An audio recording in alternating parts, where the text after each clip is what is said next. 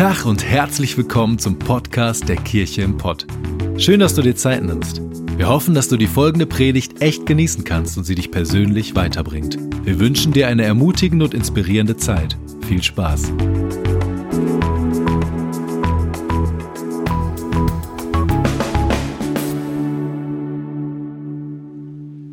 Was haben, ich hau mal so ein paar Namen raus, für äh, manche, die sich mit Fußball auskennen, die kennen die vielleicht. Was haben Lars Ricken, Mehmet Scholl, Sebastian Deißler und ich gemeinsam, und Mario Götze natürlich, nicht zu vergessen. Talent, das ist ein Wort, das wir im Kicker lesen oder bei Sportbild, aber das, Bild, das Wort lesen wir auch in der Bibel. Talent, das ist etwas, was einem geschenkt ist. Denen ist ganz schön viel geschenkt worden. Und ich glaube, das habe ich, wenn ich mal wirklich ehrlich auf mein Leben gucke, mit denen gemeinsam. Auch mir ist richtig viel geschenkt worden. Ich weiß nicht, wie deine Perspektive auf dein Leben ist, aber ich habe nochmal drüber nachgedacht und gedacht, boah, wie genial ist das Land, in dem ich leben darf. Jetzt mal ganz ohne Witz. Und was für ein unglaublicher Segen ist die Zeit, in der ich in diesem Land leben darf. Ich behaupte einfach mal, dass es kaum einen Ort und eine Zeit auf der Welt gab wie heute in Deutschland, wo Menschen wo so viele Menschen in so einem Reichtum, so einer Freiheit und so einer, so vielen Möglichkeiten gelebt haben. Dann aber ganz persönlich, wie, wie heil ist meine Familie im Vergleich dazu, wie kaputt Familien sein können. Ich hatte nie eine schwerwiegende Krankheit, außer dass ich mal fast ausgetrocknet wäre, aber das lag einfach nur am Wassermangel. Keine großen Brüche. Schule fiel mir tatsächlich sogar auch immer recht leicht. In der Kindheit war es sogar so, ich bin nur hinten aus der Gartentür raus und hatte Freunde, mit denen ich spielen konnte. Mir ist nie so schwer gefallen, an Gott als meinen Vater zu glauben. Und als ich das erste Mal das Evangelium von Jesus Christus gehört habe, da konnte ich das für mich annehmen und auch verstehen und ganz zu schweigen von heute, von meiner wundervollen Frau, von Freunden, die ich habe und von so einer Kirche wie euch. Und doch obwohl mir so viel mitgegeben ist, obwohl ich eigentlich einen Grund hätte, bis zum Rest meines Lebens einfach nur glücklich durchs Leben zu gehen, ist das Gefühl, das mich die letzte Woche bestimmt hat, vor allem Bedauern. Im Englischen sagt man so Regret. Und das Gefühl, das mich meine halbe Schulzeit, mein Studium, Jugendzeit begleitet hat, war dieses Bedauern. Denn so oft habe ich mit so einem Bild von C.S. Lewis im Matsch hinter der Düne gespielt, anstatt Sandburgen am Strand zu bauen. Es gibt sehr viele Entscheidungen in meinem Leben, die ich bereue und Verhaltensmuster meiner Kindheit und Jugendzeit, die mich sehr, also heute auch noch davon abhalten, meine Berufung voll auszuleben. So sehr, dass ich mich manchmal frage, wie Gott dieses Versprechen, das mit so viel Segen einhergeht, einmal einlösen will für mein Leben. Und das habe ich mit Lars Ricken, Mehmet Scholl, Sebastian Deißler und Mario Götze gemeinsam, dieses Fragezeichen. Und die Story geht so, und ich möchte euch nachher auch erklären, warum ich euch das jetzt so am Anfang sage. Gott schenkt unendlich viel Gutes. Das ist in seinem Wesen drin, mit genialen Ideen. Er schenkt das mir und ich halte mich nicht an die Verpackungsbeilage, habe keinen Bock mit Anleitungen, Regale aufzubauen, verspiele das Gute dadurch leichtfertig. Und immer wieder erlebe ich Gott, dass er kommt und mir das Geschenk seiner Gnade macht. Aber alte Muster bringen mich immer wieder an denselben Punkt. Und in mir ist, ich weiß nicht, ob du heute Morgen hier bist und denkst, boah, das kann ich nachempfinden, oder ob du sagst, was hat der denn für Komplexe? Dem geht's doch voll gut. Aber ich komme immer wieder an diesen Punkt, wo ich so eine tiefe Sehnsucht in mir habe. Eine Sehnsucht nach diesem Tag, wo Gott einmal kommt und wirklich alles neu und gut macht und wo wirklich diese Ströme des lebendigen Wassers aus meinem Herzen fließen, wie das heute vielleicht manche im Bibelleseplan in Johannes gelesen haben. Und ich glaube, das ist auch die Geschichte unserer Menschheit. Wir haben das Potenzial von Gott bekommen, diese Erde zu einem wundervollen Planeten der Liebe und Kreativität zu gestalten und zerstören sie und uns stattdessen in brutaler Kontinuität durchdrungen immer wieder von guten Taten und von Liebe, aber letztlich mit einer riesigen Sehnsucht nach einem Ende von all dem Krieg, Leid, von Krankheit, Schmerz, Dummheit und Selbstzerstörung. Das ist die Story unserer Menschheit, das ist die Story, und darum geht es heute, des Alten Testaments. Ich glaube sogar die Story der Bibel insgesamt, wenn man so will. Wir sind Verwalter von Gottes Wundern. Wir lesen, dass das Adam die Aufgabe bekommt, die Ordnung und Schönheit der Schöpfung rauszutransportieren aus dem Garten Eden in die Welt und sie untertan zu machen. Das heißt, Ordnung zu schaffen, Schönheit, Kreativität. Und dann dasselbe für Israel, das Gott auswählt. Ich will das gleich nochmal ein bisschen detaillierter sagen.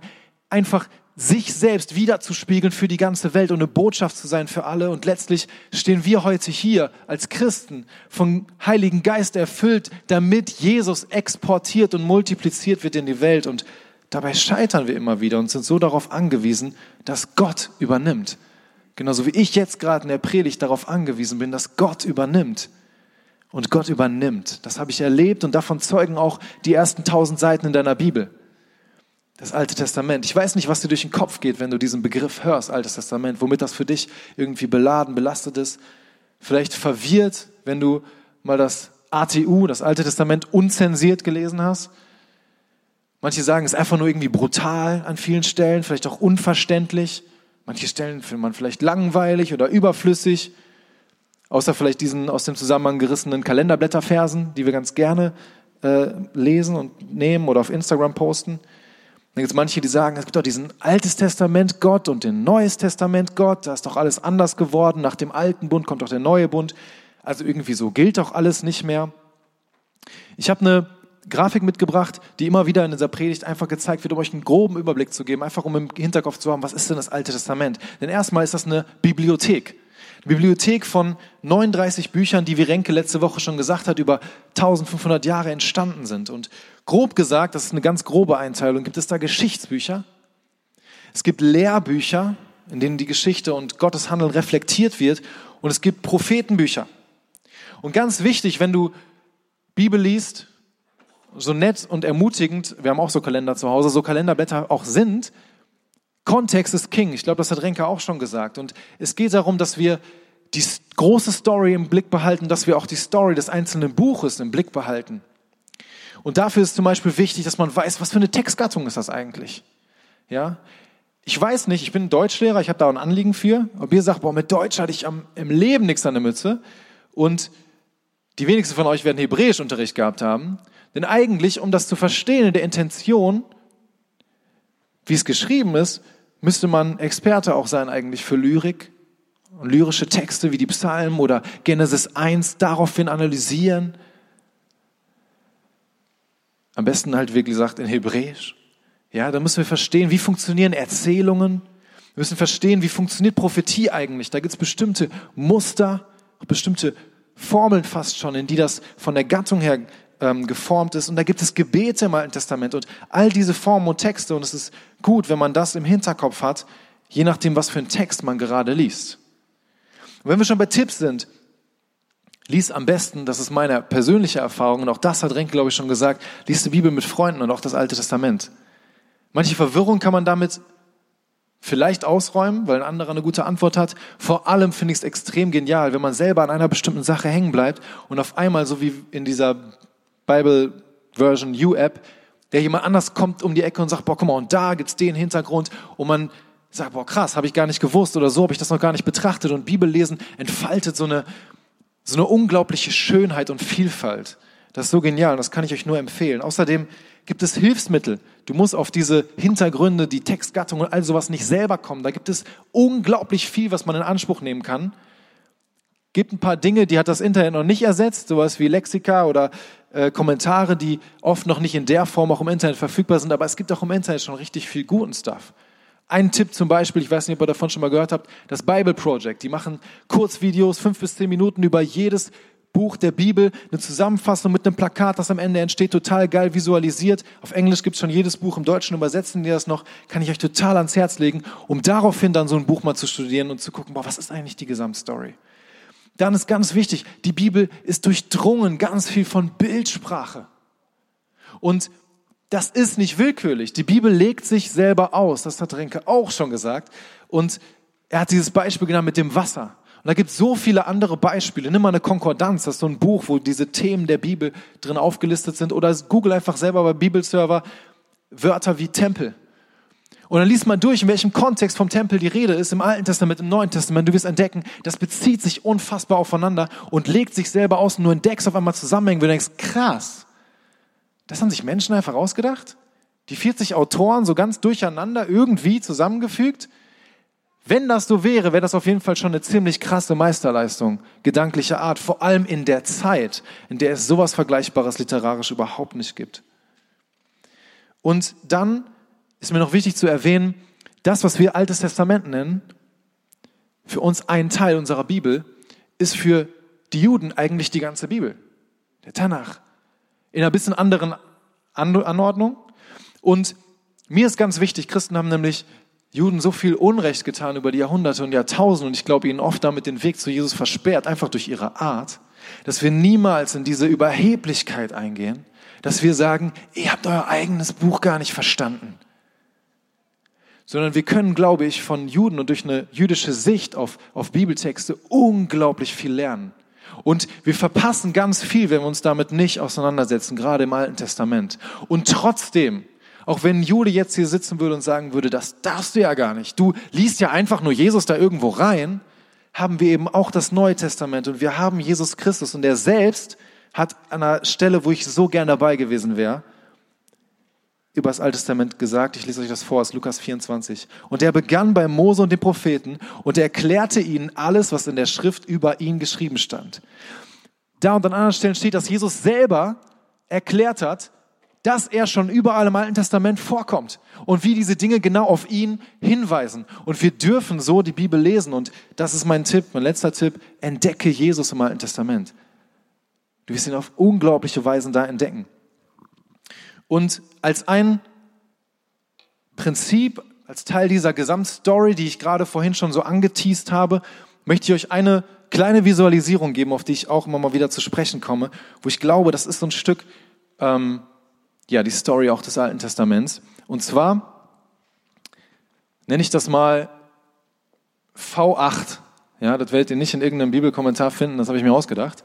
Und das gestaltet sich durch ein V, aber insgesamt durch acht Vs. Und zwar glaube ich, wie schon gesagt, dass Gott uns als Menschheit und auch den Menschen, das lesen wir im Alten Testament, eine unglaubliche Vielfalt geschenkt hat und sich ausgedacht hat. Und ich habe gelesen in einem Buch über die Geschichte der Menschheit, das nachweisbar da, wo Menschen mit ihrer zerstörerischen Art heute den Fuß auf eine Insel gesetzt haben, ein paar Jahre später ein großer Teil der Artenvielfalt ausgestorben ist.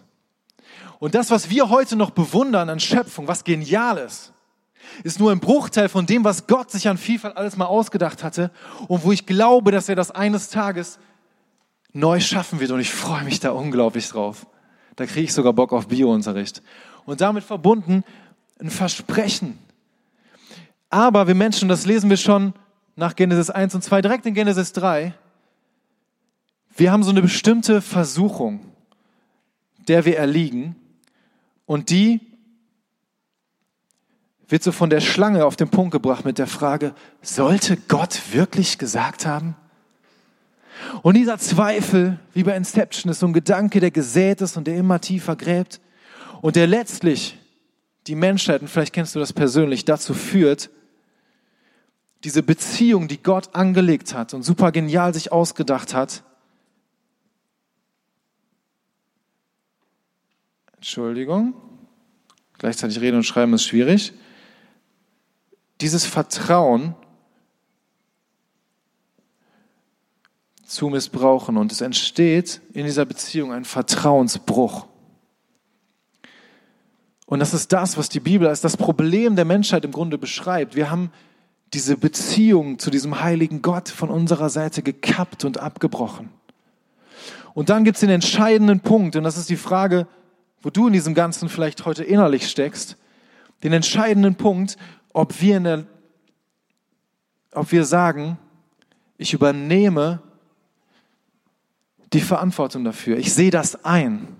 Ich lege meinen eigenen Stolz zur Seite und ich trage die Verantwortung. Und dann und das ist auch schon die Story des Alten Testaments, dann ist Gott so genial, dass er sagt, wenn du an diesem Punkt bist, wenn du von hier zu diesem Punkt kommst und deinen Stolz zur Seite legen kannst, dann darfst du all die Verantwortung von deinen Schultern auf meine Schultern legen.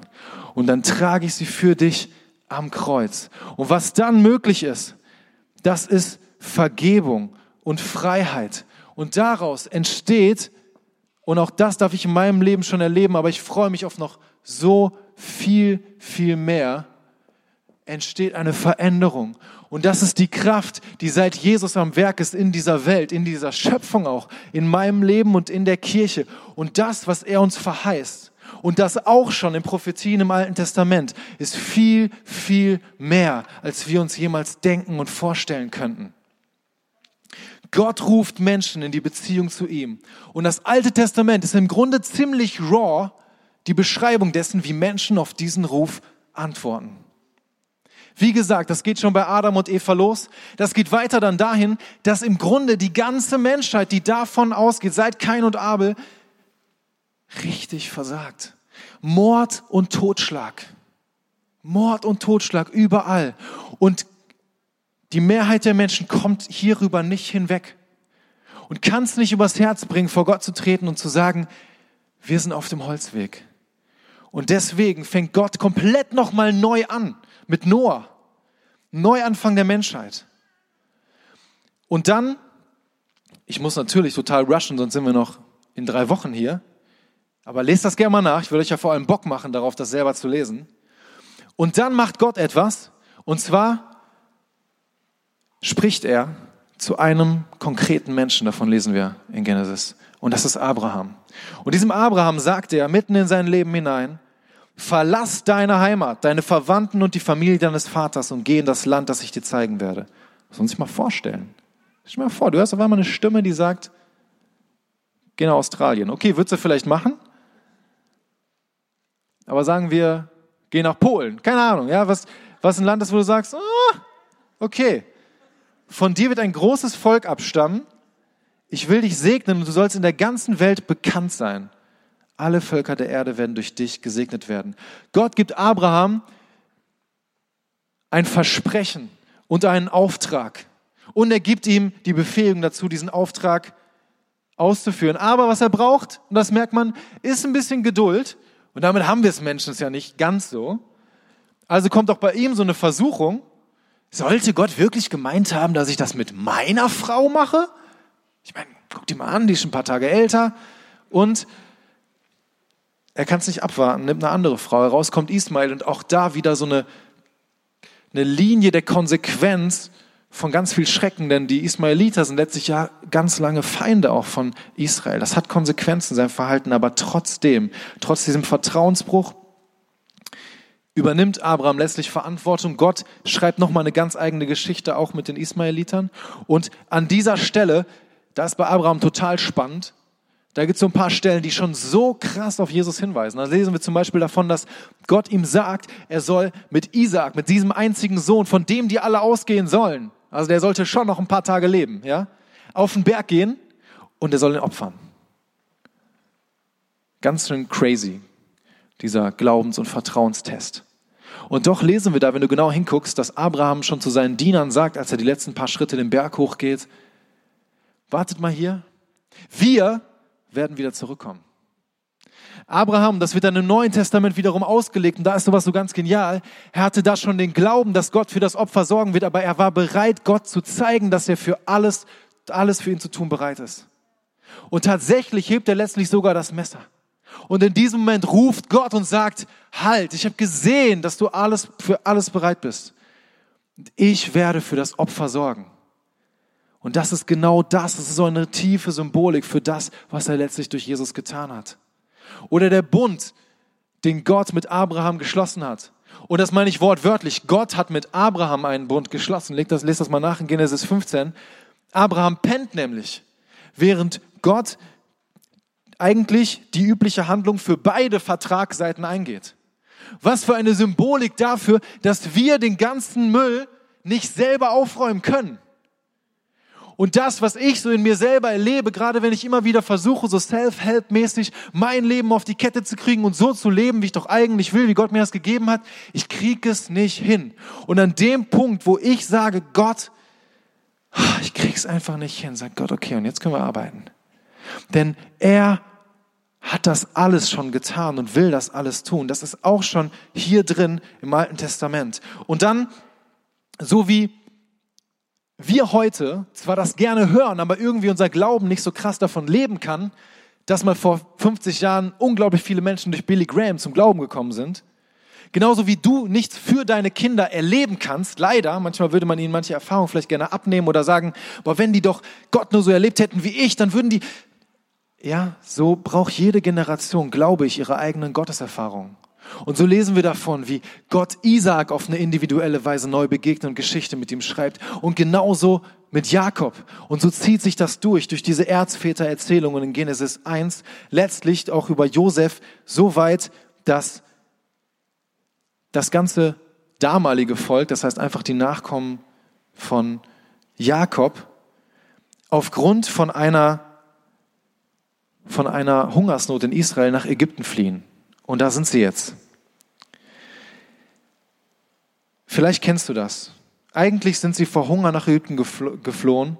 Vielleicht kennst du das, dass du vor etwas fließt, in etwas hinein, was erst so gut wirkt, fast wie so eine neue Heimat. Ich weiß nicht, das könnten Süchte sein, das kann auch, können auch Menschen sein, eine Beziehung.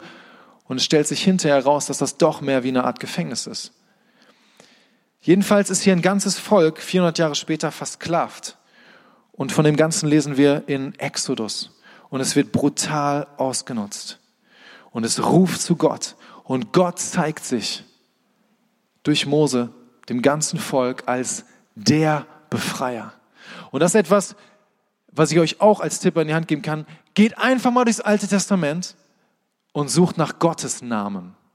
Ja, da gibt es so spannende Gottesnamen und Zusammenhänge, wie Gott sich offenbart im Hebräischen. Und das könnt ihr ganz leicht auch mal googeln, durch, wenn ihr einfach eingibt Gottesnamen ja, auf Hebräisch und dann findet ihr so eine gewaltige Vielfalt davon, wie Gott sich und sein Wesen Stück für Stück offenbart. Und im Grunde ruft Gott hier durch das Volk Israel, das wie eine Botschaft an die Welt da draußen ist, ruft er hinzu, ey, ihr seid im Herzen und in eurem Denken versklavt. Und ich kann und will euch daraus befreien. Und er demonstriert das durch mächtige Wunder. Und er holt das Volk raus aus der Sklaverei. Und auch da steckt so viel drin. Ja, da gibt es zehn Plagen und jedes steht für einen ägyptischen Gott, als wenn Gott sagen würde, das alles sind Illusionen. Hier ist die Originalversion, kommt zu mir, das sind alles nur blasse Abbilder.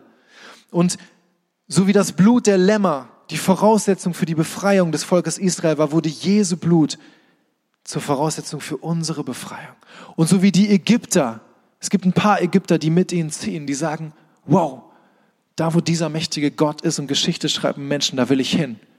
Da lesen wir schon Gottes Intention, nämlich dass das für alle Völker gilt und dass Israel einfach sein Sprachrohr ist an die Welt.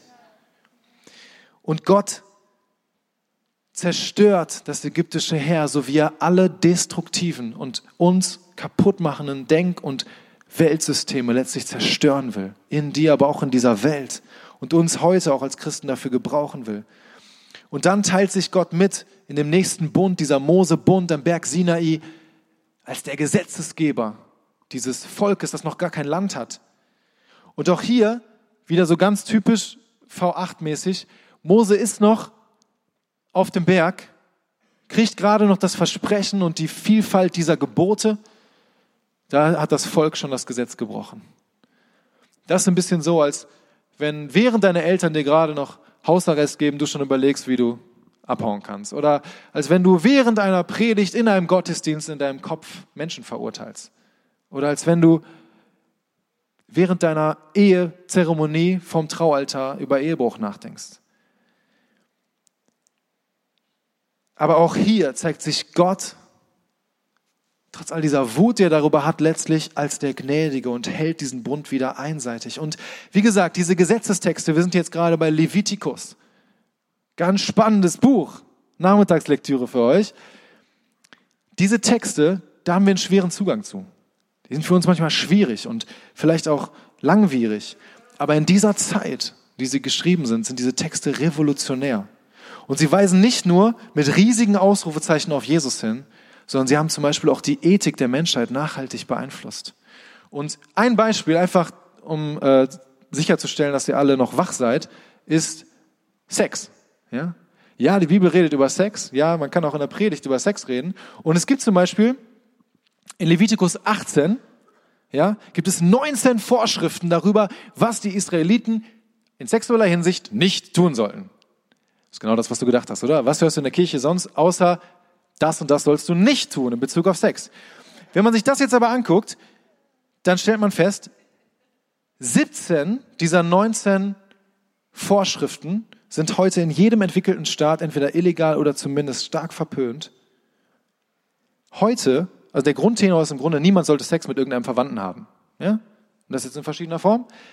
Würden wir sagen, ist vernünftig, stimmen wir überein, Common Sense. Heute nennen wir das Menschenverstand, früher nicht. Und der Zeitgeist, an dem wir uns so gerne orientieren, wo wir auch als Christen in Gefahr sind, uns zu orientieren in Bezug auf Sexualität, der ist ganz schön wandelbar. Und der hat damals gesagt, völlig in Ordnung. Und die Kanaaniter haben das absolut praktiziert und die Ägypter haben das praktiziert und diese ganze Idee, so ein Kram sein zu lassen, gab es vorher nicht. Selbst die Römer haben noch 1500 Jahre gebraucht, bis sie sowas ähnliches in ihre Gesetze ähm, integriert haben. Und damals war das bei den Ägyptern noch völlig normal, dass Geschwister sich gegenseitig geheiratet haben.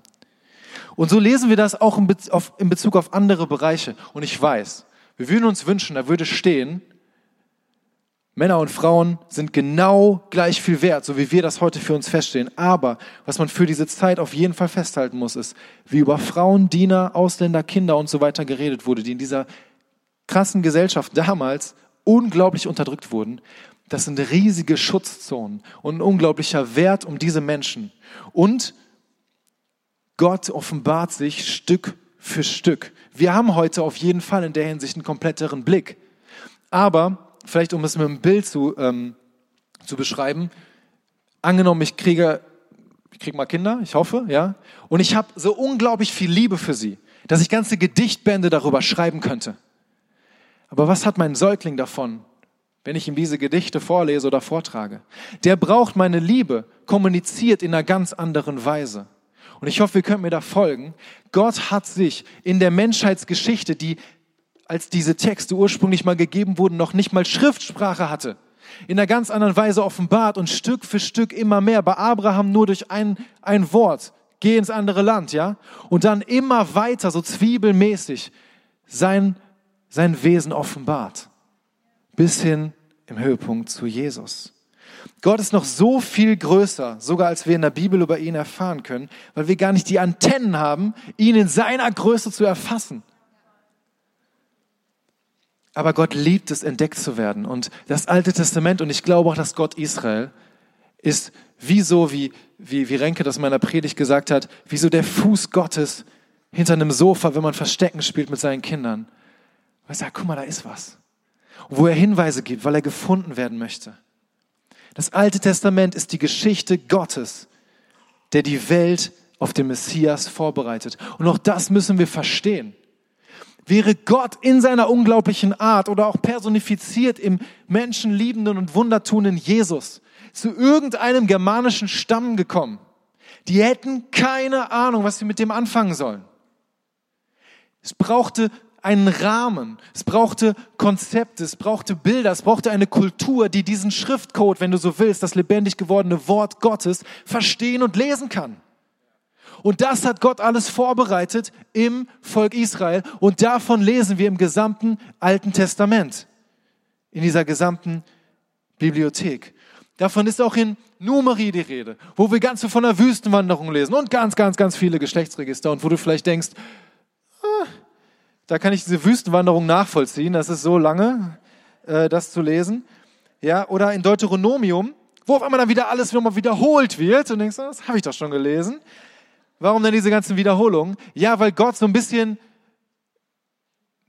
weiß, so refrainmäßig, wir Menschen lernen Dinge auch über Wiederholung. In Chroniken gibt es auch wieder ganz viele Wiederholungen. Und fast wie eine Schallplatte sagt Gott immer wieder, und ich habe hier einen Vers rausgegriffen, einfach nur beispielhaft aus Sprüche, Sprüche 7, Vers 2, bewahre meine Gebote, damit du lebst, damit du lebst, damit du lebst. Gott hat, und davon schreiben die ganzen Lehrbücher wie, wie Sprüche, dann Prediger, wo er sich fragt, ist das wirklich alles so einfach? Und hier, wo, er, wo im Grunde der Autor sagt, nee, so einfach ist das nicht. Und Psalm, wo letztlich dann doch wieder das Gotteslob in allem Leid rauskommt, sagt, Gott hat eine gute Idee für Leben. Der Schöpfer gibt der Menschheit den Rahmen gelingenden Lebens und gleichzeitig, und so vieldimensional ist die Bibel, bereitet er sie auf die große Offenbarung seiner selbst, dem Leben in Jesus vor.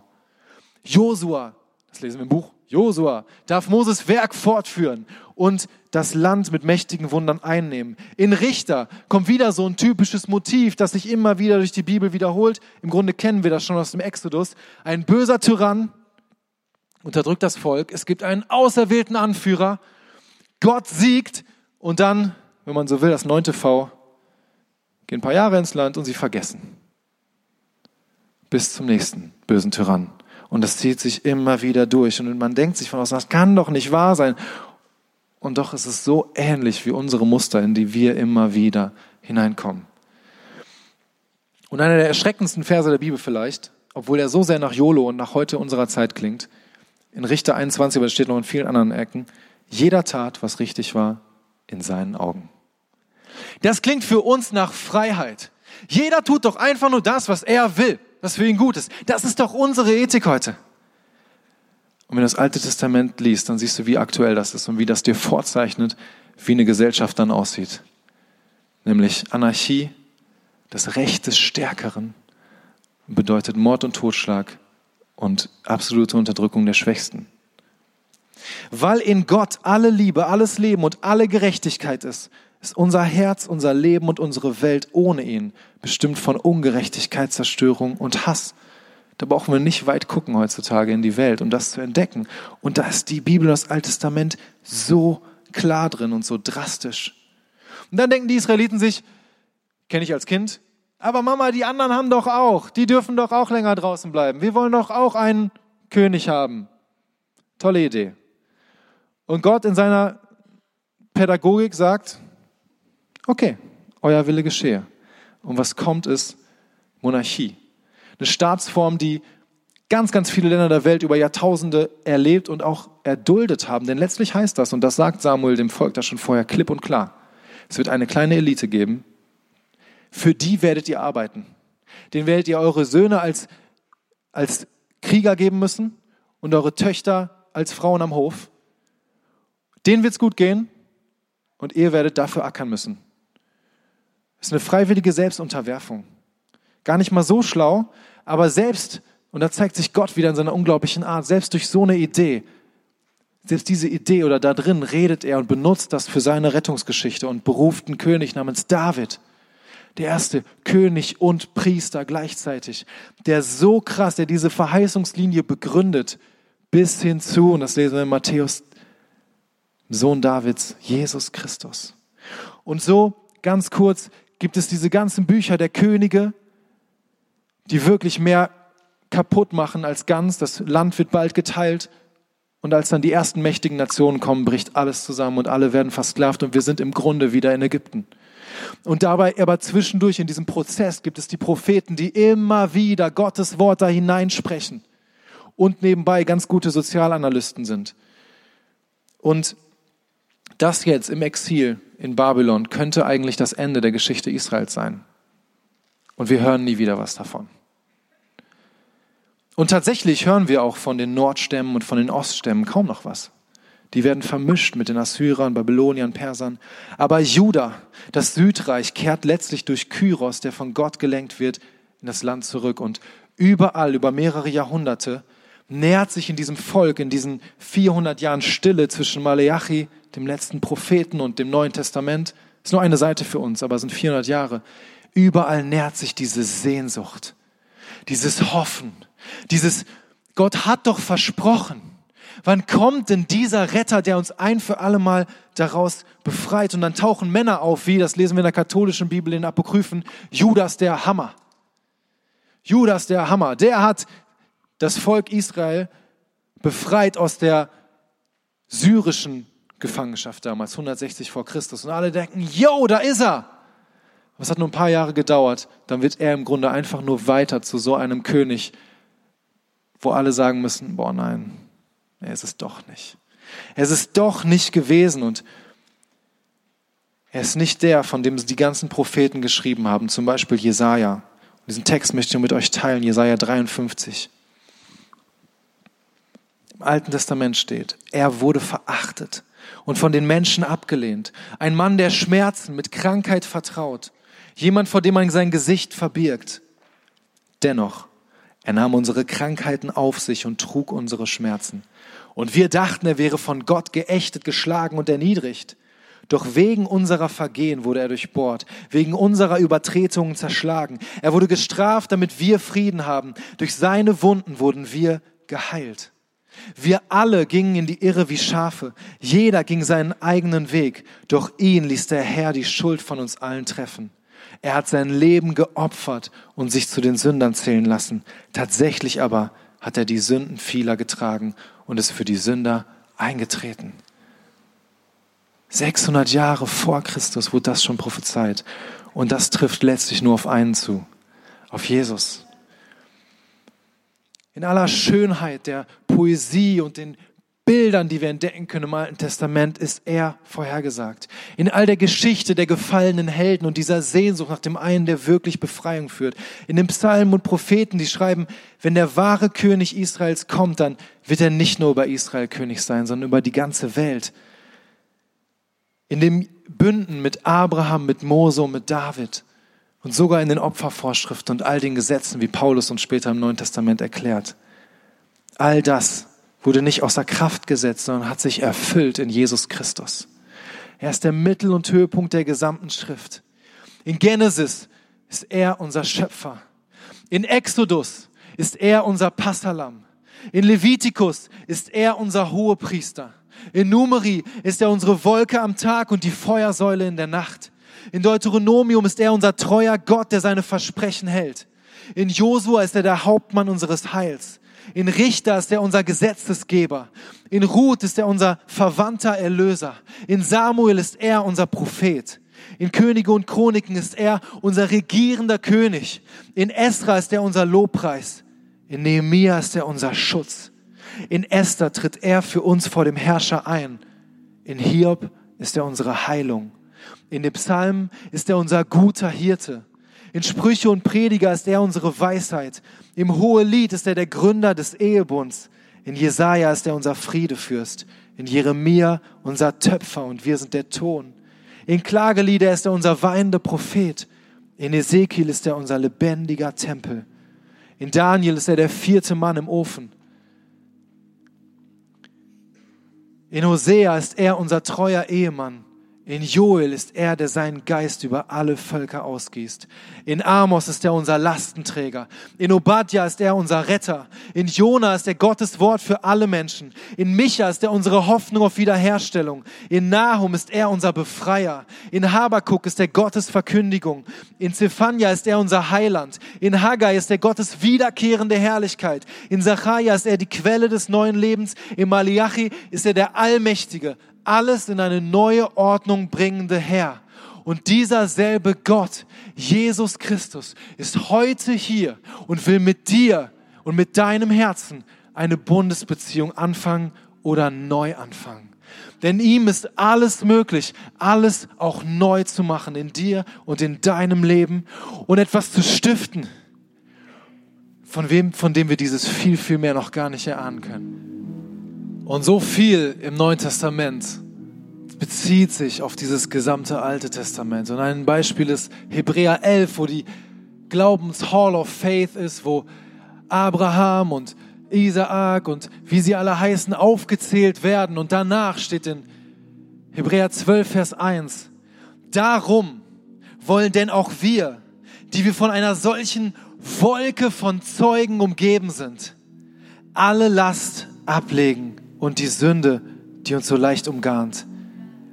Wir wollen mit Ausdauer laufen in dem Wettlauf, der noch vor uns liegt und hinschauen auf den, der unseren Glauben vorangeht und ihn vollendet, auf Jesus, der im Blick auf die vor ihm liegende Freude das Kreuz erduldet, die Schande gering geachtet und sich zu Rechten des Thrones Gottes gesetzt hat.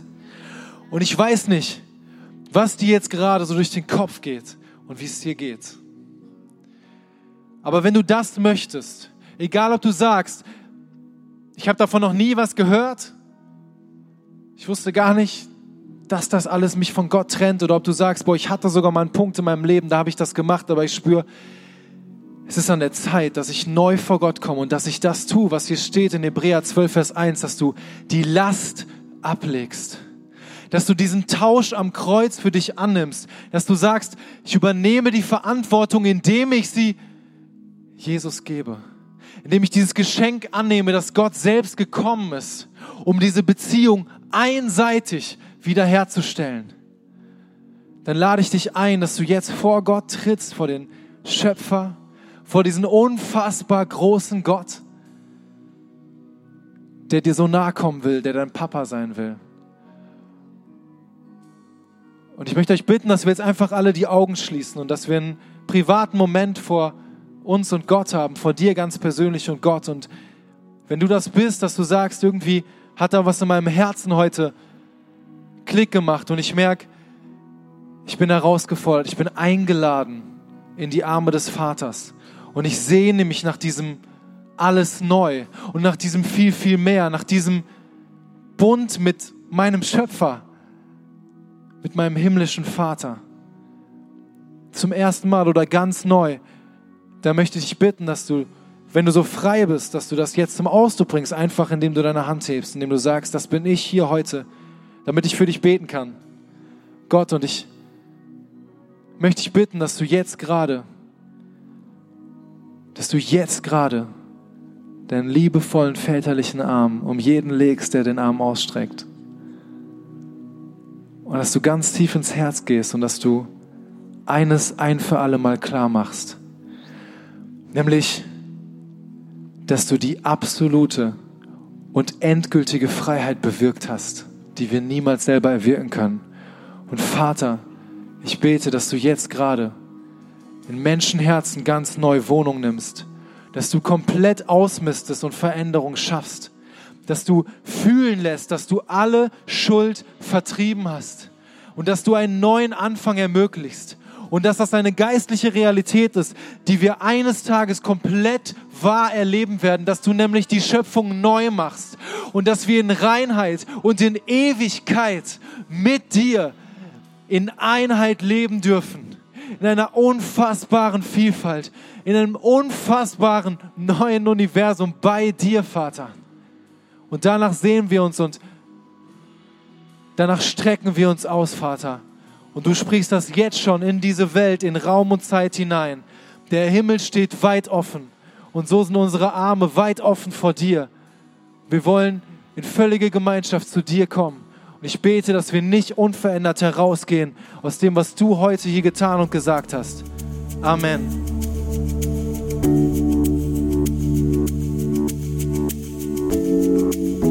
Wir hoffen, dass dir die Predigt weitergeholfen hat. Wenn du Fragen hast, schreib uns einfach an info@kircheimpod.de. Fühl dich auch herzlich eingeladen, uns persönlich kennenzulernen in unseren Gottesdiensten jeden Sonntag 10 und 12 Uhr in der Gastronomie im Stadtpark in Bochum. Für alle weiteren Infos zum Leben unserer Kirche besuche unsere Website oder folge uns auf Instagram. Wir wünschen dir noch eine geniale Woche. Glück auf!